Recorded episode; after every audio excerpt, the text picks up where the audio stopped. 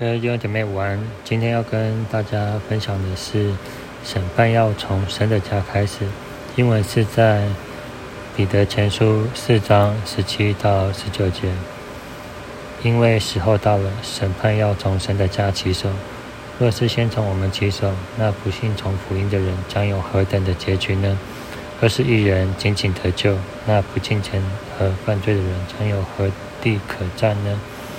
所以，那造神旨意受苦的人，要一心为善，将自己灵魂交予那信实的造化之主。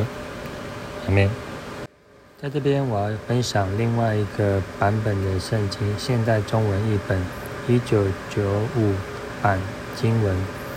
嗯，我们再来听一次：审判的时候到了，上帝家的儿女要先受审判。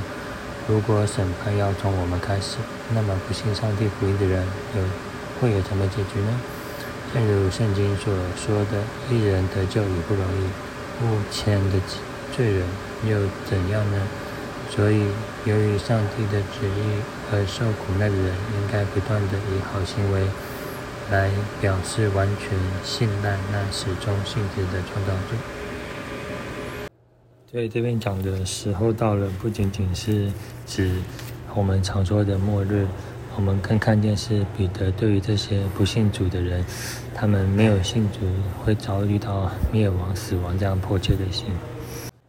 那审判为什么从神的家开始？因为我们幸福的人知道神的律法，知道神的诫命，知道什么可以做，什么不可以做。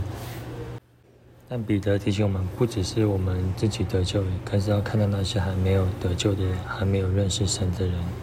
在这边，彼得也另外提醒了：不敬虔和犯罪是认识神，但是却不相信神；还有一个就是知道这些律法诫命，却不遵守律法诫命，这样的罪反而是更大的。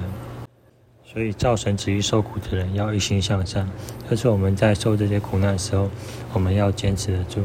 好像在彼得前书这边有讲到很多受苦的一个原则，还有受苦的性质，让我们不是白白的受苦，而是知道我们每个受苦的背后都有神美好的旨意。最后，我们再从经文上来看到，有几种不同的人：有不信福音的人，有异人，有不敬虔和犯罪的人，有受苦的人。在信仰道路上面，我们是哪一种人呢？对于那些还没信主的人，我们又有什么样的心去帮助他们呢？这是一个值得我们持持续去思考、去祷告的问题。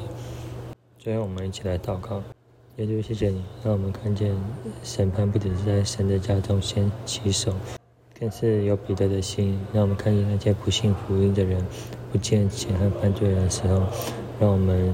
可以去帮助他们悔改，让我们可以让他们信福音。谢谢主，也求你保守我们，可以在这个受苦的过程中一心向善，坚持到底，永不放弃。